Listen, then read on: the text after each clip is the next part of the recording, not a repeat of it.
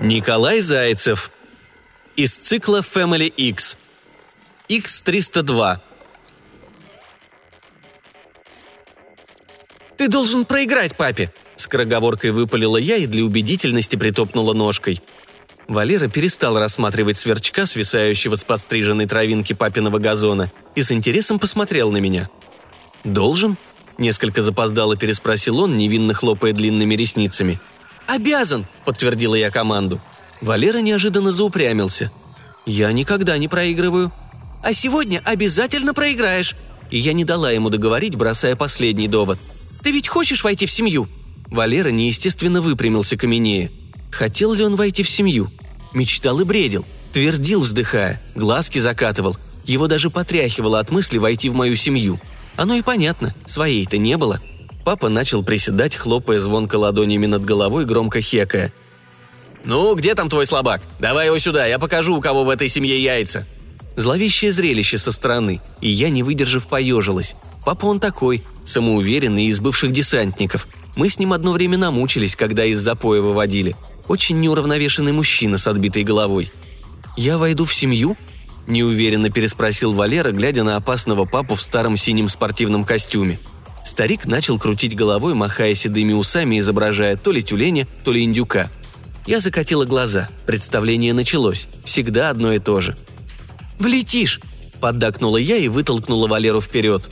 В первую минуту я решила, что все пропало. Мама тоже охнула, поднимая фартук и закрывая глаза.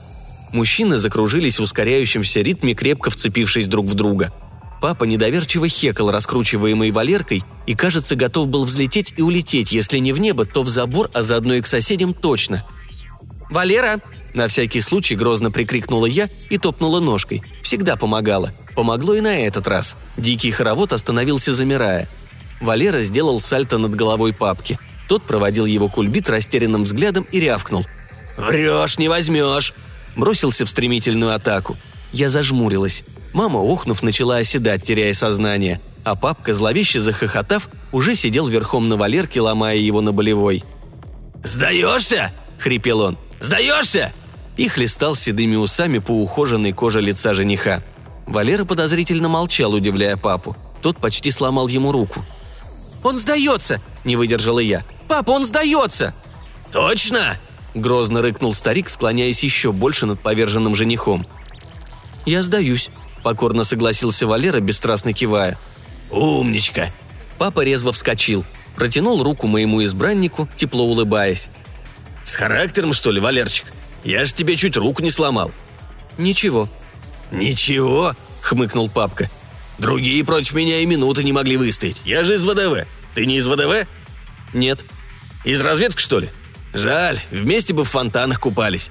Папа побрел в сторону дома, теряя к нам интерес – у самой двери остановился, оборачиваясь, спросил, тараща глаза и тыкая пальцем. «А молоток ты умеешь держать?» «Умею». «Может, ты еще и плотник? Мне вот крыш надо в доме подлатать». Валера поднял голову, оценивая фронт работы. Кивнул. «Конечно, к утру перекрою всю».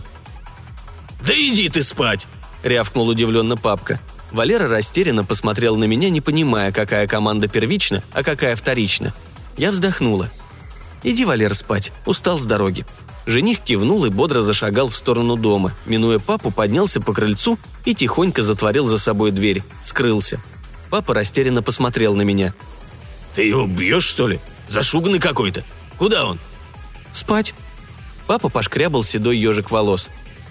«Ладно, мне тогда вишневки больше достанется». «Не мечтай», – буркнула мама и тоже проплыла в дом – мы сидели за маленьким столом, заваленным деревенскими харчами. Над головой тускло светила лампа. Родители, как обычно, экономили по привычке на электричестве. Молчали. Папа хрустел с наслаждением, приканчивая пучок лука. Мама отрешенно смотрела перед собой, скрестив руки под передником. Я не выдержала. «Ну как?» Папа захрустел еще громче. «Мама, ну как он тебе?» «Ой, дочка, я не вмешиваюсь. Тебе жить дальше». «Мама, как тебе Валера? Понравился?» «А почему он должен нравиться маме?» – спросил папа, макая лук в солонку. «У него что, член с ножку младенца, чтобы он всем бабам нравился?» Я покраснела. Ну как папа вот так одной фразой может попасть в точку? Как? Папа! Я молчу. Мама! Ну что я могу тебе сказать, дочка? Выдохнула мать. Я затаила дыхание. Не понравился мне твой Валера. Ни рыба, ни мясо какое-то. Папа перестал есть лук, вытаращил глаза. Ты что, старая? А что, Виталик лучше был? Мама закачала головой, вспоминая моего бывшего парня, с которым я провстречалась 10 лет, сама не зная почему. Виталик спортом занимался, всегда подтянутый, улыбчивый. Я хотела возразить, что у Виталика почти отсутствовала эрекция из-за этого спорта и химии к нему, но спас положение папа. «Да Виталик ваш, латентный пидорас. Я его в баню потащил, так он меня по коленке начал гладить». «Может, мальчик просто хотел с тобой контакт наладить?» – сурово предположила мама, хмуря брови. Уж больно ей Виталик нравился, никак не могла забыть моего парня. «Боже, упаси меня от таких контактов!» – отмахнулся папа. «Да он и молоток держать не умел, а этот умеет. Хотя завтра проверю». Старик посуровил. «Жесткая у меня все-таки семья. Хорошо, что я ее рано покинула. Не знаю, тебе жить, дочка, дальше. Да и рожать давно пора». «Сейчас никто не рожает», – отмахнулся луком папа и в сердцах бросил зеленый пучок на стол. «Другого нет, старая. Вот в чем истина. Можно подумать, выбор велик. И тут у нас под окном хоровод женихов. Давай, Катюх, прыгай замуж и живи дальше счастливо. Будем стараться. Я прослезилась. А еще у меня новость. Дальше я буду жить без почки. Доченька, залепетала мама. Не волнуйся, мама. У меня все равно их две было. А Валера стоит того, чтобы отдать за него почку. Ты отдала Валере почку? Насторожился папа.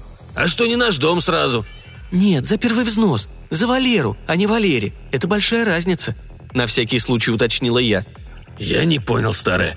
Валер же нормальный парень, из морской разведки, молоток держать умеет», — бубнил папа. «Зашуганный малость, но это с непривычки. С города на свежий воздух, вот голова и кругом у него».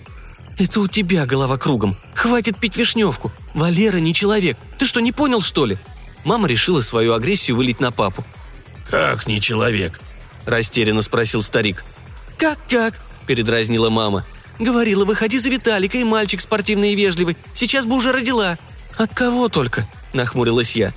«Да был бы муж, какая разница от кого?» – воскликнула мама и тут же осеклась, глядя на папу.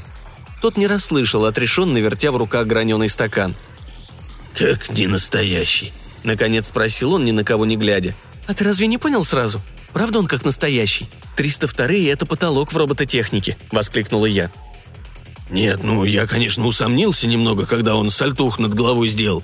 Но подумал, что у парня черный пояс. Еще подивился тогда, как ты такого захомутать сумела. Тебе же больше спортсмен и графоман нравится. Круговорот прям какой-то в выборе. А тут черный пояс. Наконец-то грабля обошла». «Не слушай его, это все наливка», — вмешалась в разговор мама и сознанием дела спросила. «А почему не 301? Это же на порядок дешевле. Могла и посоветоваться, я буклеты видела». «Так они это прошлый век», X302 дороже был остальных моделей, но его практически не отличишь от настоящего мужчины. Вот и папа не смог.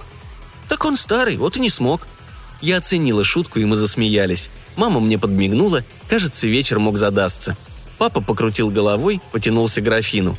Налил до краев, прищурился, рассматривая рубиновую жидкость, и, хекнув, припал к стакану, залпом осушив до дна. Посмотрев на нас, он снова покачал головой и начал наливать стакан по новой –